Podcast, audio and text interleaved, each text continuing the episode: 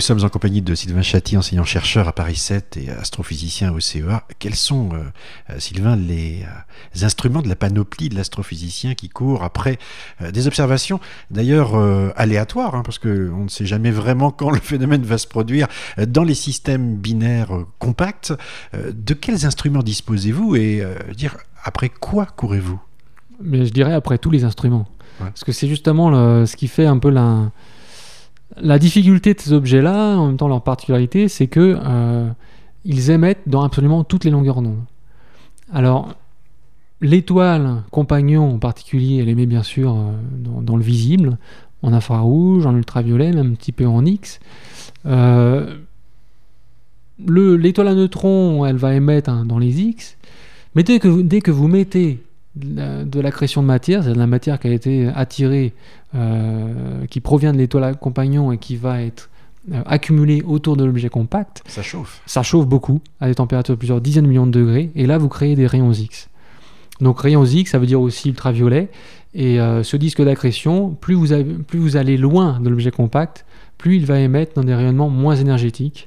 Et donc, vous allez même émettre jusqu'à l'infrarouge. Donc, plus vous vous éloignez, plus ça se refroidit, plus vous vous rapprochez, euh, plus c'est chaud. Et donc, vous utilisez en fait euh, toute la gamme de lunettes disponibles euh, dans le spectre, donc de l'infrarouge jusqu'aux X, et peut-être même au gamma, pour aller voir ce qui se passe dans l'objet. Tout à fait. Un disque d'accrétion, il va émettre depuis les X jusqu'à l'infrarouge.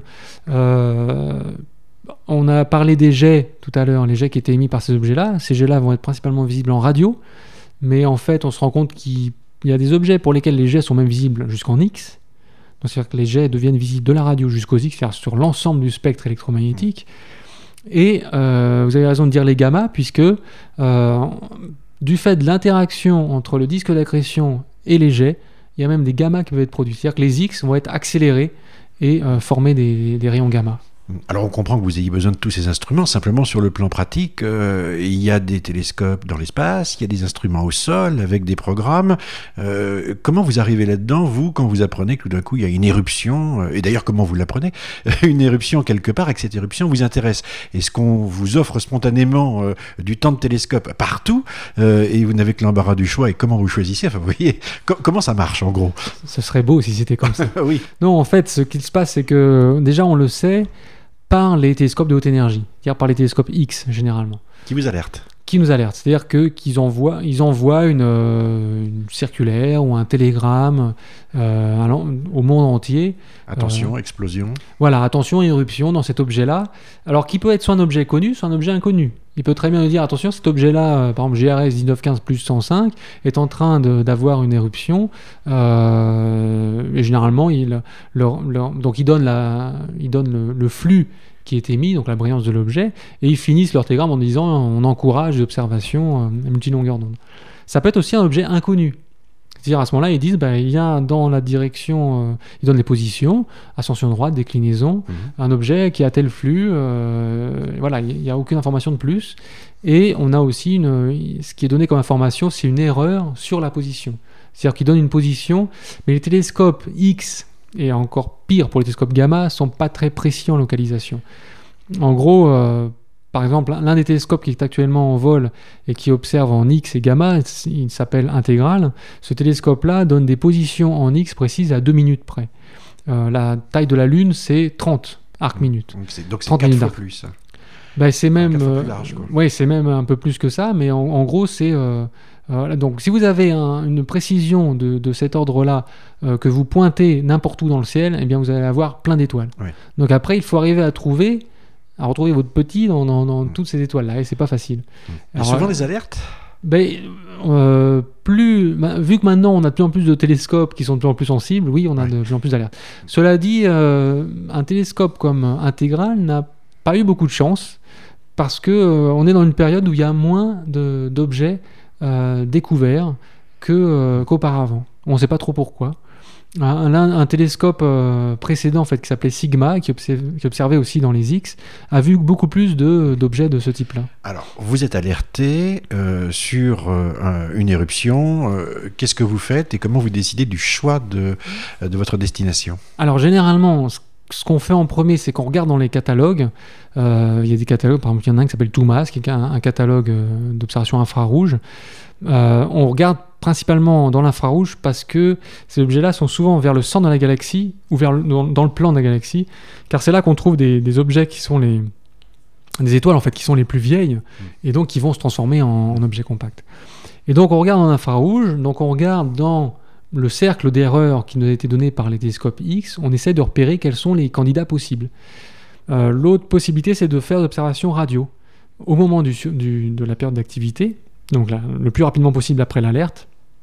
On regarde en radio et là, on essaie de repérer s'il y a une source radio transitoire, c'est-à-dire qui, qui est là actuellement mais qui n'était pas là avant. Ça veut dire quoi? Regarder en radio, c'est quelle radio Alors regarder en radio, ça veut dire qu'on principalement on va regarder au VLA, au Nouveau-Mexique ou euh, avec le télescope ATCA, ATCA qui se trouve en Australie, en- dépendant de la position de la source dans le ciel en fait. hein.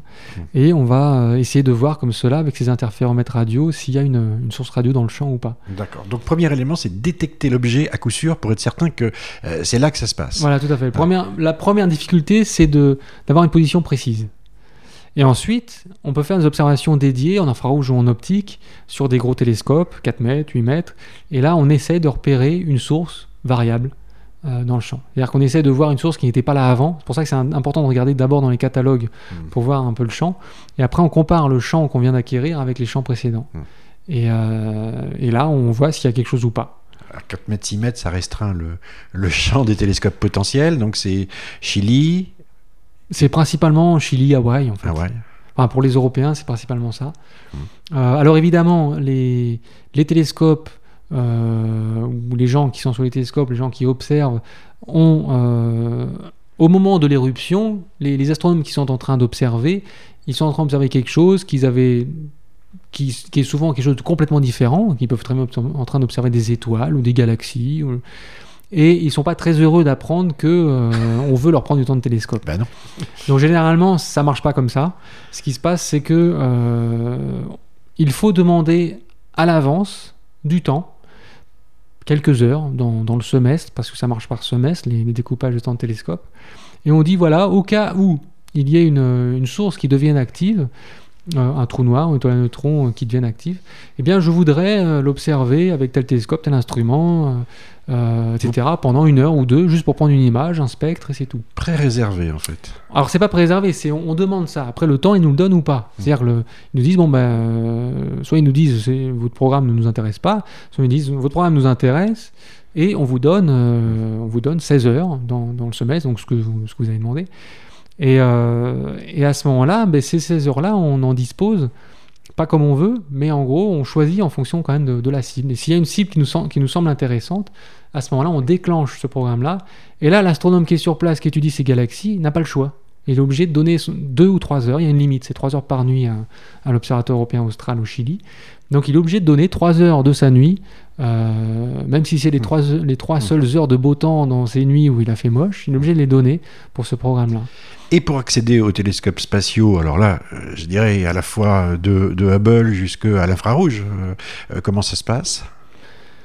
Bah, je dirais que pour les, le problème pour les Européens, c'est qu'on n'a pas d'accès facilité au télescope spatial Hubble et encore moins à Spitzer, un télescope infrarouge. Et je dirais que c'est pas très très grave parce que bon, il y a l'observatoire européen austral et que en infrarouge optique, pour ces sources-là, c'est mieux. Il est mieux d'avoir un gros télescope qu'un télescope dans l'espace. Après, ça dépend ce qu'on veut faire. Il y, a, il y a certains objets où on va plutôt vouloir observer en ultraviolet. À ce moment-là, on observera avec le télescope spatial Hubble. On va plutôt observer en infrarouge, on observera avec Spitzer. Donc ça dépend un petit peu du programme. Mais pour les premières observations, on veut plutôt quelque chose d'assez rapide, juste une position, un spectre pour identifier la nature de l'objet. Et à ce moment-là, on observe vraiment dans les télescopes euh, au sol, Hmm. Observatoire européen austral ou, ou à Hawaï en fait. C'est important pour vous d'observer? Ah ben, c'est important, euh, c'est important, c'est nécessaire pour comprendre ce que c'est que ce, ce qu'est euh, cet objet qu'on vient de, de voir. Parce que c'est si, si c'est un objet qui est inconnu, vous le regardez d'abord dans les hautes énergies en X, vous savez pas du tout ce que c'est. Ça peut très bien être euh, une étoile à neutrons, un trou noir, entouré d'une étoile plus ou moins massive, vous savez absolument pas ce que c'est. Ça peut même être au départ une galaxie. Donc c'est pour ça qu'il faut l'observer rapidement pour pouvoir l'identifier.